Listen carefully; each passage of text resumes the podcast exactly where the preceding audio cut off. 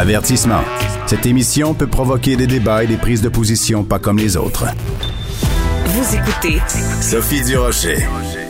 À Québec solidaire, il y a différents collectifs. Euh, des collectifs, c'est quoi? C'est des groupes de discussion sur différents enjeux. Il y a eu une certaine époque un collectif sur la laïcité qui a été dissous.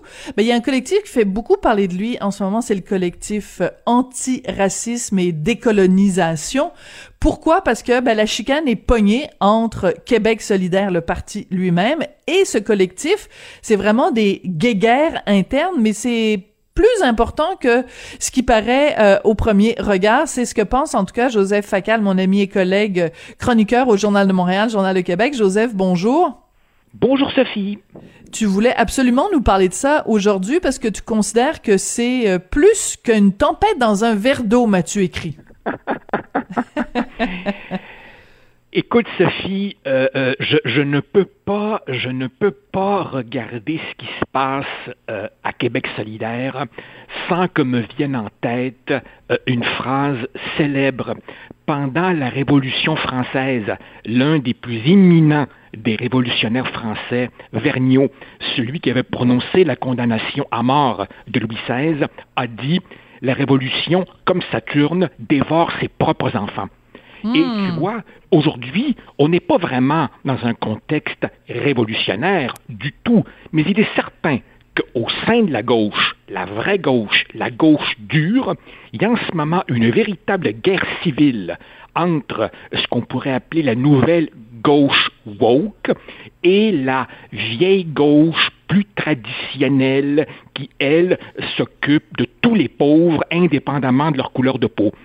Et euh, je trouve que ce qui arrive à Québec solidaire mérite d'être examiné, d'une part, parce que c'est notre version locale d'un affrontement qui a lieu partout au sein de toutes les gauches en Occident, et aussi, bien entendu, parce qu'on voit très bien que QS fait tout ce qui est possible pour mettre le couvercle sur la marmite.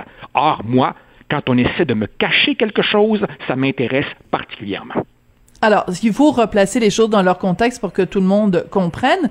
Donc, il y a ce conseil donc euh, antiracisme, décolonisation. Euh, euh au cours des prochains jours à Québec solidaire, on va discuter d'une motion pour demander à ce collectif-là de se conformer au statut du parti parce que, et eh bon, ils sont menacés de perdre leur accréditation. Ils pourraient même cesser d'exister, ce collectif-là. Pourquoi? Parce que les gens euh, de Québec solidaire considèrent que le collectif euh, a fait preuve de, bon, a pris des positions qui correspondaient pas euh, au, parti lui-même et, et à ses valeurs. On pense entre autres au fait que euh, au sein du collectif, on a approuvé et même applaudi les propos du professeur euh, Amir euh, Attaran là de l'université d'Ottawa et ben, les gens du collectif répliquent en accusant Québec solidaire de faire du racisme systémique. Donc nous, on est là assis sur les côtés comme des gérants d'estrade et moi je n'ai qu'une chose à dire, amenez-moi du popcorn quelqu'un. Je veux dire, c'est fascinant de les voir aller là. Alors écoute Sophie, on peut, on peut ici parler de, de l'arroseur arrosé, euh, du pyromane qui se brûle, enfin du bref. Cordonnier, du cordonnier mal chaussé. Du cordonnier mal chaussé, du médecin qui fume, enfin bref. Il y a toutes sortes d'images qui nous, qui nous viennent en tête, mais effectivement, quand c'est rendu qu'un parti radical ne sait plus quoi faire avec des gens aussi, encore plus radicaux qu'eux, on ne peut pas s'empêcher de sourire. Tu as parfaitement raison de dire que le point de départ, c'est évidemment euh, le fait que ces gens-là ont applaudi euh, les propos d'Amir Attaran. Et bien entendu, ensuite, ben, écoute, l'exécutif national de Québec solidaire a demandé à un petit groupe de préparer un rapport et tout cela, évidemment, sera discuté au Conseil national dans deux semaines. Et évidemment, mes, petits espions euh, dans les franges de QS m'ont envoyé euh, le rapport en question. Je l'ai sous les yeux. Alors, je cite quelques extraits à propos du comportement de ce collectif. Euh, tactique de menace, de dénonciation, de poursuite, d'ultimatum, d'intimidation, climat de militantisme malsain, un tel environnement de militance est toxique Et là, évidemment, on ajoute, écoute bien ceci, que ces gens jouent une partie de bras de fer en instrumentalisant les personnes racisées pour y arriver. Enfin bref, euh, tu vois, euh, c'est véritablement, euh, quand, c'est rendu que des gens aussi radicaux que la direction de Québec solidaire ne sait plus quoi faire, sans dit long. Et bien entendu, à chaque fois que la direction de QS a tendu le, rameau d'olivier à ces gens, ben, ce que ces gens ont trouvé le moyen de faire, c'est de menacé de mise en demeure et de poursuite judiciaire. Alors évidemment, euh, tu comprends que ça, en dit long sur le, climat. Et, et ceci, ceci est très important. Certains observateurs, certains auditeurs pourraient se dire, bof, chicane dans un, dans un parti qui fait même pas 15% Attention, attention. Rappelle-toi, Sophie, que pendant de longues années, Québec solidaire était, en matière de laïcité, favorable à ce qu'on appelle le compromis Bouchard-Taylor, c'est-à-dire l'interdiction des signes religieux ostentatoires pour les personnes en position d'autorité, sauf les enseignants. les enseignants. Bien entendu, après, Charles Taylor a dit Oups, j'ai changé d'avis. Mais pendant longtemps, disons que le compromis Bouchard-Taylor était la position de QS. Autrement dit, QS là-dessus était finalement pas tellement loin du PQ et même de la CAQ. Eh bien, c'est justement sous l'impulsion de ces hurluberlus euh, du comité euh, anti-raciste décolonial que Québec solidaire a fait un virage à 180 degrés, reniant la position qu'il avait jadis lui-même embrassée. Autrement dit, derrière cette chicane, derrière ces mhm. ultimatums, derrière ces excommunications, ça débouche sur des prises de position réelles et importantes de la part d'un joueur qui n'est pas un joueur euh, insignifiant sur l'échiquier politique du Québec. Autrement dit, ces gens sont peut-être une poignée, mais ont réussi à faire virer de bord complètement le parti sur, ben, sur la laïcité, sur peut-être l'enjeu social le plus chaud du Québec en ce moment. Donc, mhm. c'est pas rien. C'est pas rien. Donc, il faut, il faut se, se, se, se pencher là-dessus en regardant ça comme une carte. Alors, t'as déjà sur l'échiquier politique euh, Québec solidaire. Certains disent que c'est un pays de gauche, d'autres disent que c'est un pays, un, un parti d'extrême gauche. Et donc, au sein de Québec solidaire, soit gauche, soit extrême gauche, t'as cette frange-là d'extrême extrême gauche, radicale. Alors, quand cette frange-là euh, réussit à amener un, parti qui est déjà à gauche ou à l'extrême gauche encore plus à gauche, euh, c'est c'est c'est c'est pour ça que ça devient important que c'est pas juste comme tu dis euh, une tempête dans un verre d'eau. Parce que justement une des choses que l'exécutif national reproche à ce collectif, c'est entre autres à un moment donné euh, sur leur page Facebook, ils ont traité un journaliste de la presse canadienne que personnellement je connais je connais pas plus que ça, là, Patrice Bergeron, ils l'ont traité, ils l'ont associé en tout cas à l'extrême droite. écoute, ils ont fait la même chose avec Paul Saint-Pierre Plamondon, ils ont fait la même chose avec Pascal Bérubé.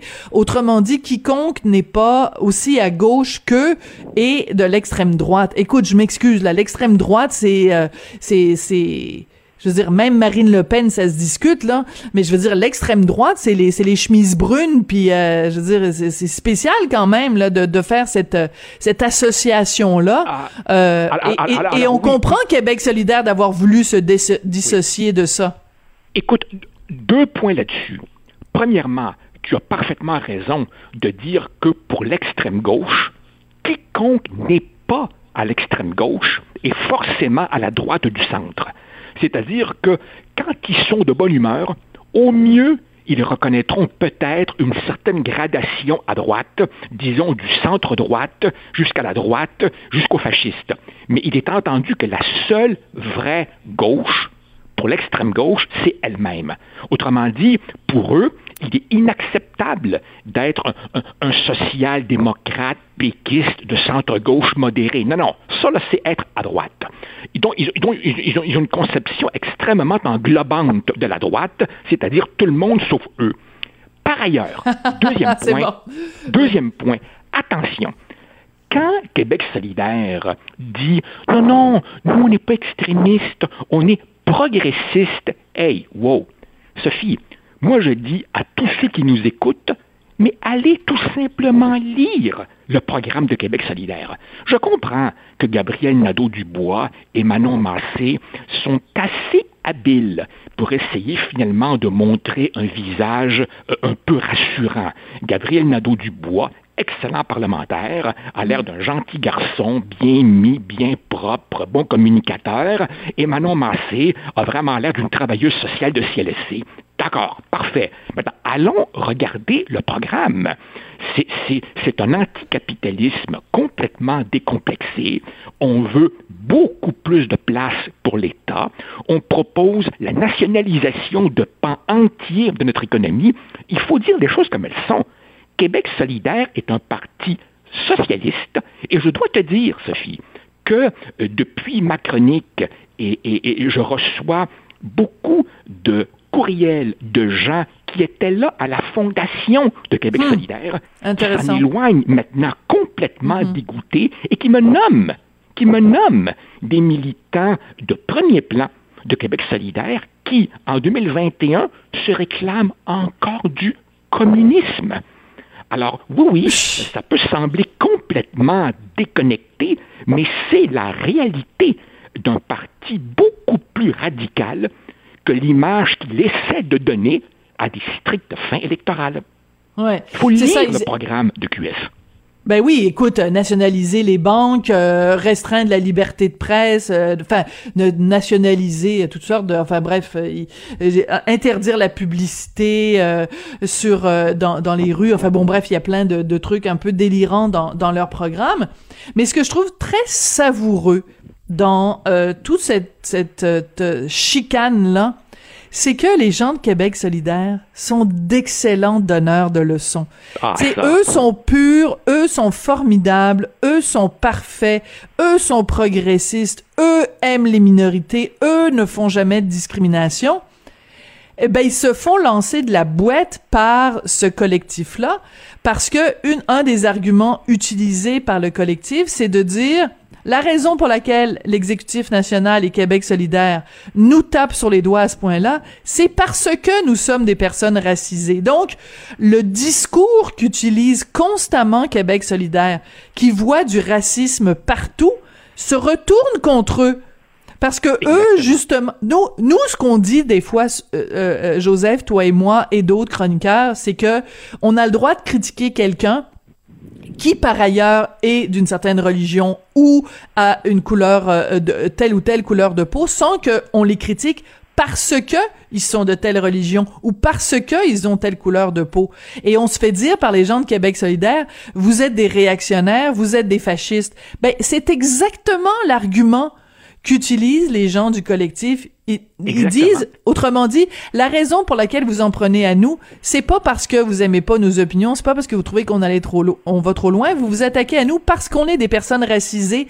Ben, ils se font servir exactement leur médecine. Et ça, je trouve ça assez savoureux. Exactement. C'est-à-dire que Québec solidaire a lui-même jeté des bûches dans le foyer aujourd'hui devenu un incendie en train de le consumer lui-même. C'est vraiment le serpent qui se mord la queue. Et permets-moi, Sophie, de rappeler à nos auditeurs quelque chose qui, à l'époque, avait semblé anecdotique et franchement bizarre, mais qui aujourd'hui devient prophétique. Et je m'explique.